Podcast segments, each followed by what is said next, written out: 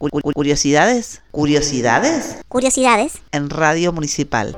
La primer fábrica de cerveza sobre la cual se tiene documentación en nuestro país se creó en 1738, cuando el inglés Thomas Stewart adquirió en el barrio de Retiro un predio donde construyó un edificio con una sala con siete tirantes y otros implementos para fabricar cerveza. Uy, qué rica es la birra. De hecho, ese era el nombre de la fábrica, pero con la curiosidad que cerveza lo escribían con Z en las dos oportunidades. Fueron muchas las pequeñas cervecerías que se fueron instalando desde fines del siglo XVIII y comienzos del XIX. Podemos destacar la fundada por el emigrante alsaciano Emil Biecker, quien después de instalar una fábrica de hielo, en 1880 funda su fábrica de cerveza, para lo cual trajo técnicos de su país natal. Hoy, debido a un público joven que demanda cervezas artesanales de calidad, hay más de 4.000 microcervecerías y el consumo per cápita llega a los 42 litros anuales. La 89.5 siempre te acompaña. Vino a cuento es un podcast literario, porque hay pocas cosas tan placenteras como tomar una copa de vino mientras escuchas una historia. Cuentos, relatos y poemas para que disfrutes cuando quieras. Búscanos en Spotify. Vino a cuento podcast.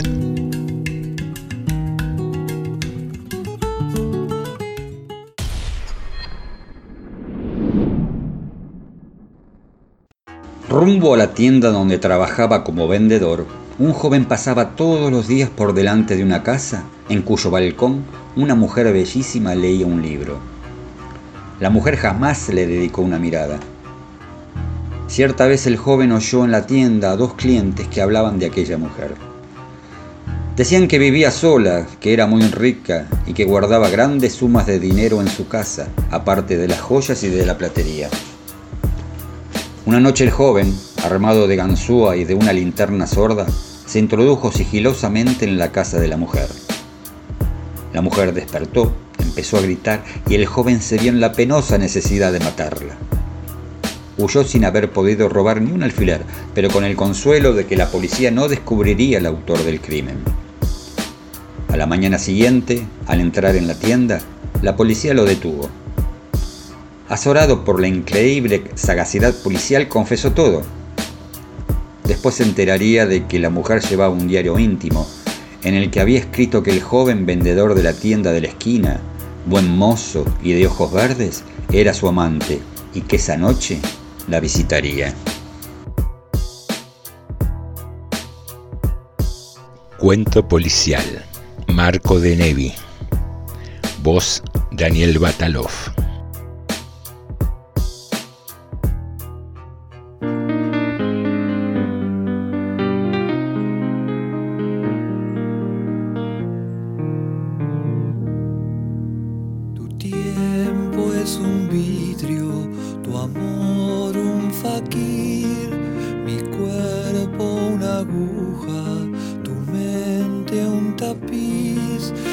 Las sanguijuelas no pueden herirte,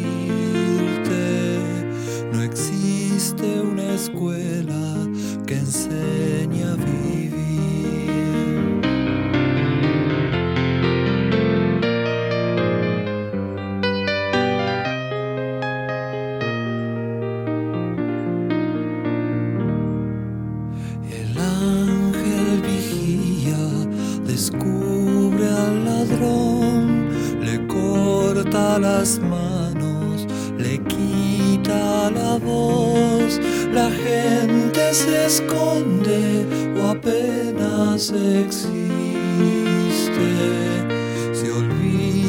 del hombre, se olvida de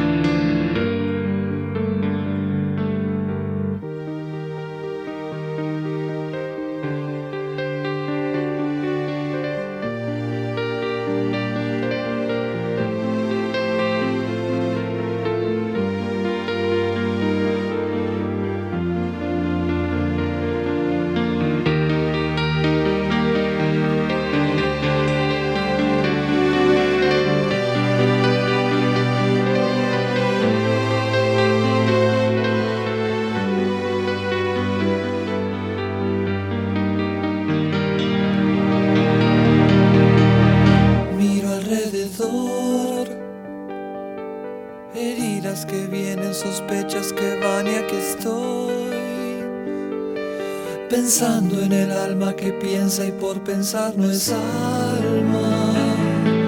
Desarma y sangra.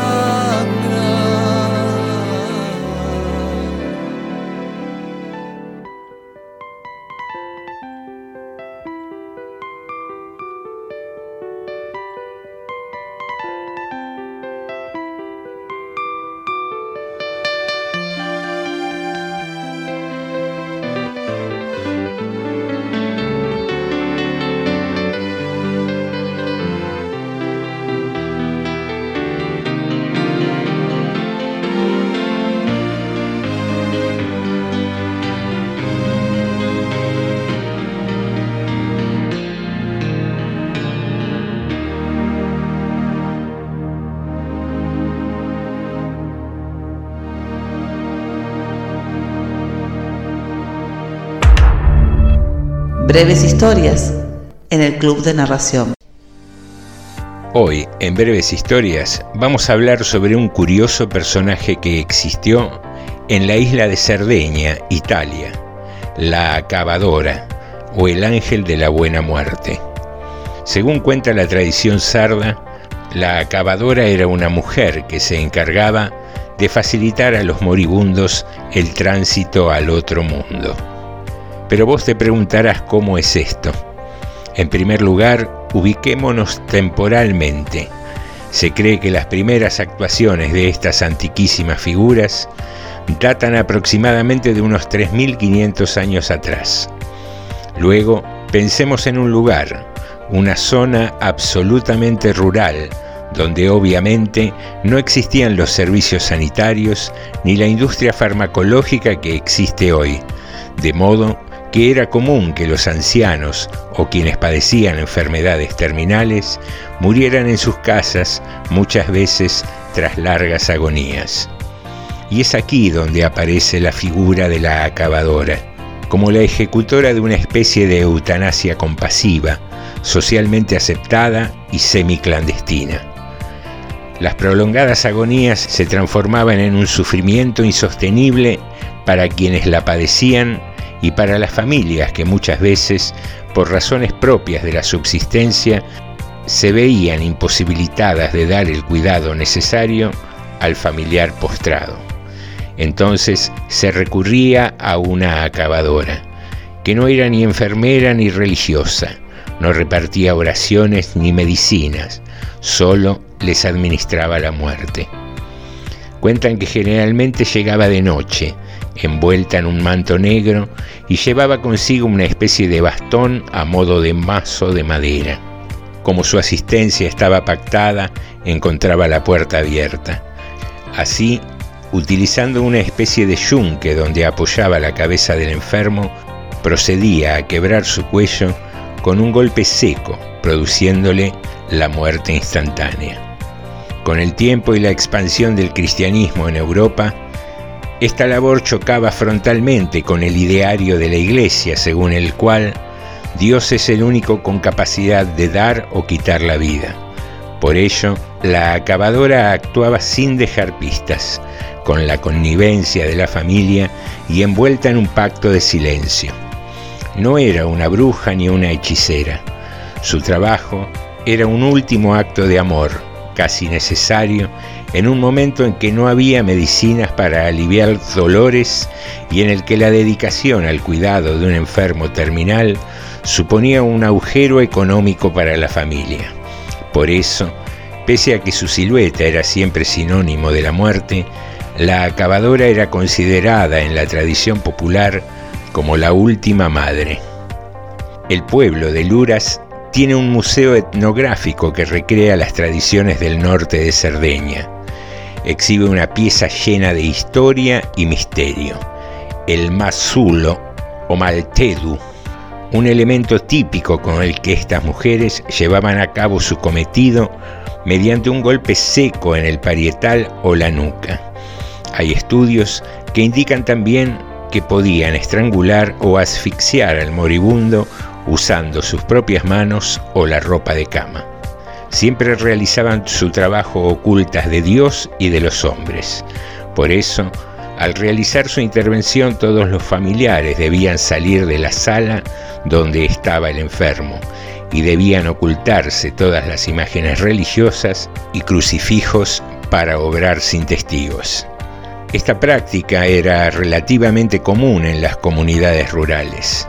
La acabadora no cobraba por sus servicios, solía sobrevivir de la caridad vecinal o incluso en algunas ocasiones ejercía como partera, lo que las convertía en inquietantes testigos del ciclo completo de la vida.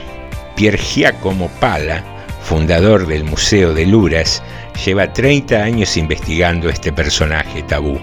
Su trabajo, a partir de estudios y entrevistas de campo, lo llevaron a encontrar en el interior de las paredes de una antigua casa de una acabadora el martillo que hoy se exhibe en el museo. Con el tiempo, los testimonios han ido saliendo a la luz hasta el punto de poder ubicar las dos últimas actuaciones de acabadoras, una de ellas en 1929 y otra en 1952, aunque Pala afirma que es posible que continúen de manera muy marginal y clandestina, pues hace apenas 15 años una mujer reveló en secreto de confesión que había actuado como acabadora de un hombre muy enfermo cerca de la localidad de Bosa. Precisamente la escritora sarda Michela Murgia publicó hace pocos años una novela titulada La acabadora en diversas entrevistas, cuenta que a partir de los estudios realizados para escribir su novela, pudo averiguar que antiguamente era tradición que en las casas de Cerdeña, sobre la chimenea, se colgara un yunque. Esta pieza de madera representaba la eventual presencia de una acabadora. Posteriormente, por influencia de la religión y el desarrollo médico, esa tradición mutó a otra por la cual un familiar tallaba un pequeño yunque de madera que se ponía bajo la almohada del enfermo terminal para que su paso a la otra vida fuera lo menos doloroso posible. La acabadora o el ángel de la muerte. Un personaje que nos pone de cara a una realidad que el ser humano debe enfrentar y preguntarse hasta qué punto resulta humanitario prolongar la vida valiéndonos de la tecnología hasta dónde en realidad estamos postergando un ciclo inevitable de la vida.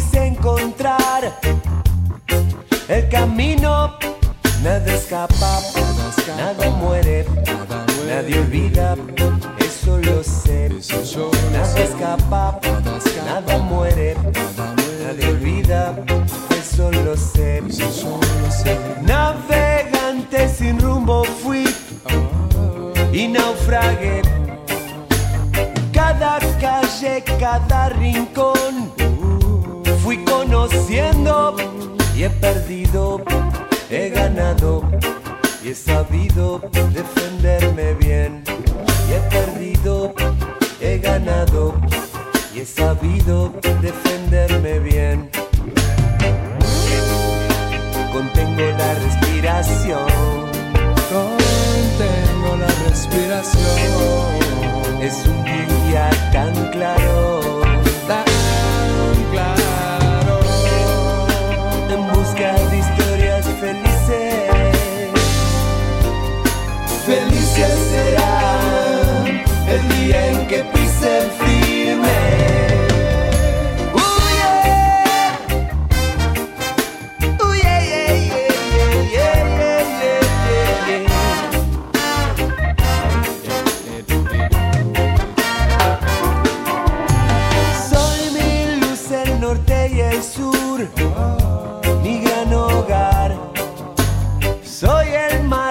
de este lugar, un mapa ardiente.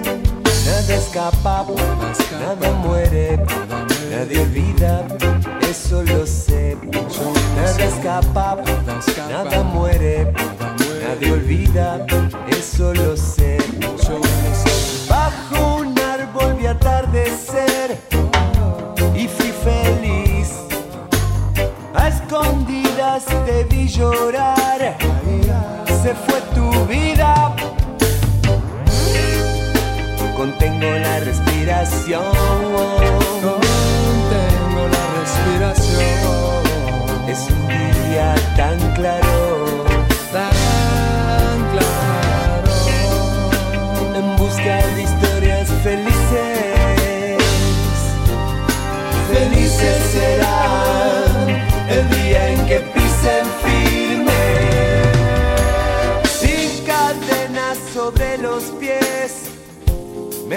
A andar. Hace tiempo quise encontrar mi destino. Nada escapa, nada muere, nadie olvida, eso lo sé. Nada escapa, nada muere, nadie olvida, eso lo sé. Sin cadenas sobre los pies. Cadenas sobre los pies. Sin cadenas sobre los pies. Sin cadenas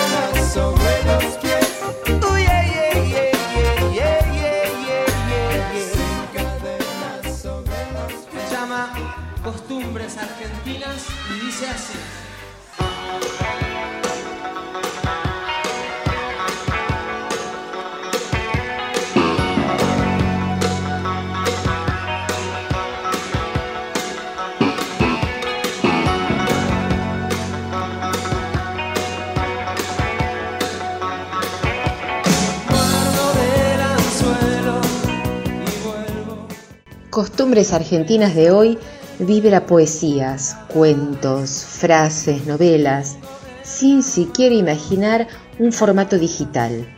Claro, porque con la lectura en papel desatamos la imaginación, pasamos una hoja tras otra, hacemos anotaciones en lápiz o prescindimos de ellas para cuidar los libros y los más ansiosos podemos pispear el final estos y muchos otros tips nos recuerdan que las librerías han sido siempre un lugar de refugio, de placer y de encuentro entre escritores y lectores en íntimas charlas de café. Es diciembre del 2020 y el mundo ha cambiado por completo, pero por la avenida Santa Fe entre Riobamba y Callao, en pleno barrio porteño, nos sorprendemos con un museo hecho librería, el Ateneo Grande Splendid, una inmensa estructura de edificio que fue cine y teatro y que brilla hace 100 años, con telón rojo abierto, palcos a ambos lados, un amplio pasillo con libros en la entrada que nos dan paso a una cúpula majestuosa pintada al óleo ícono de la cultura porteña, no solo como librería, sino también como atracción turística.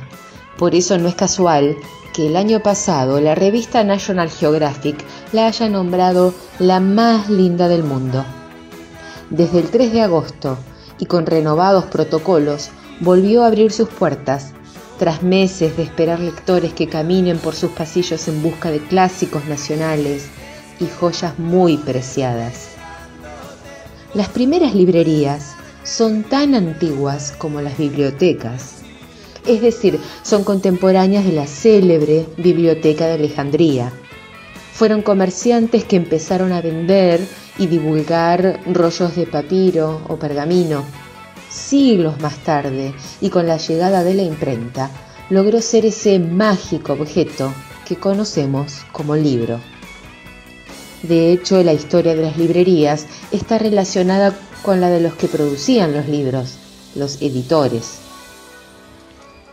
Un recorrido por el mundo nos lleva a descubrir la librería Aqua Alta, en Venecia, una de las ciudades más pintorescas y románticas del mundo, se inunda durante los meses de otoño e invierno.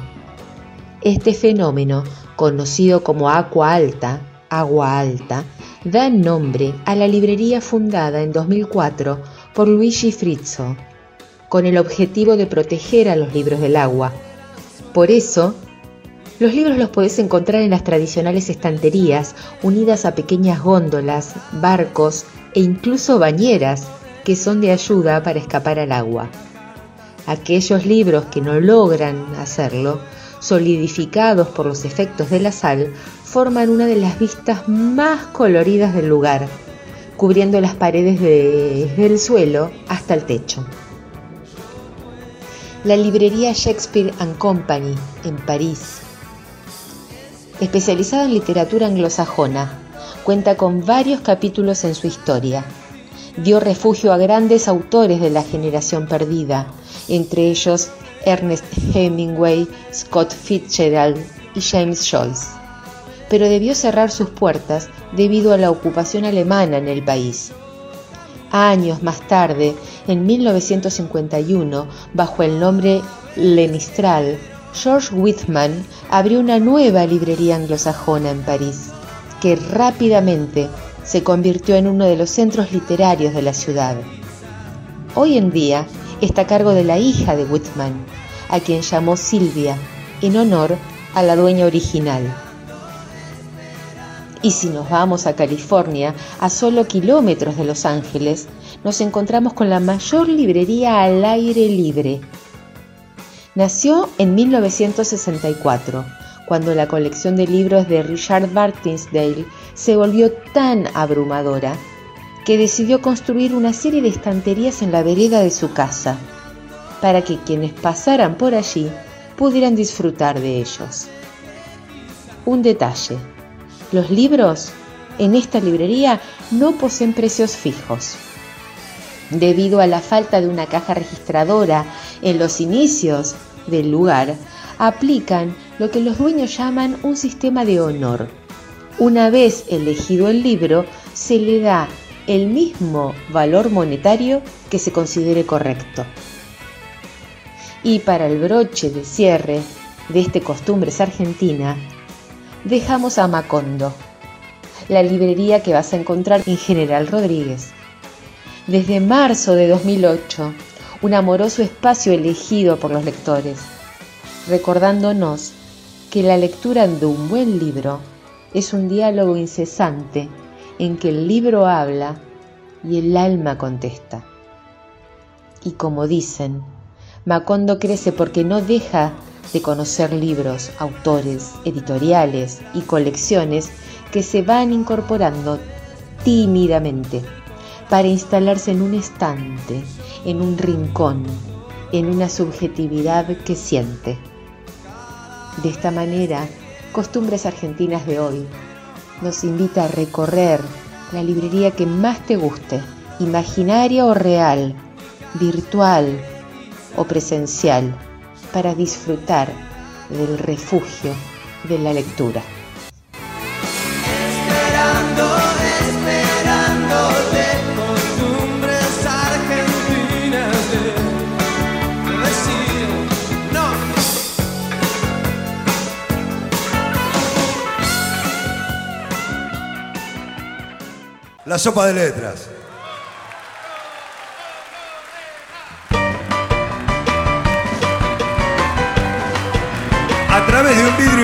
un desfile incesante de recuerdos.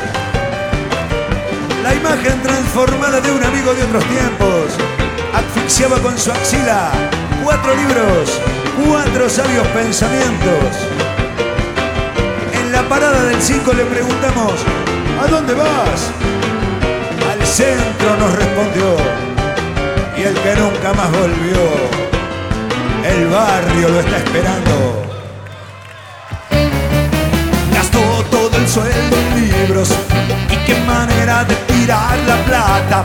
Se lo veía confundido y la cabeza le pesaba y la cuchara agonizaba en una sopa de letras.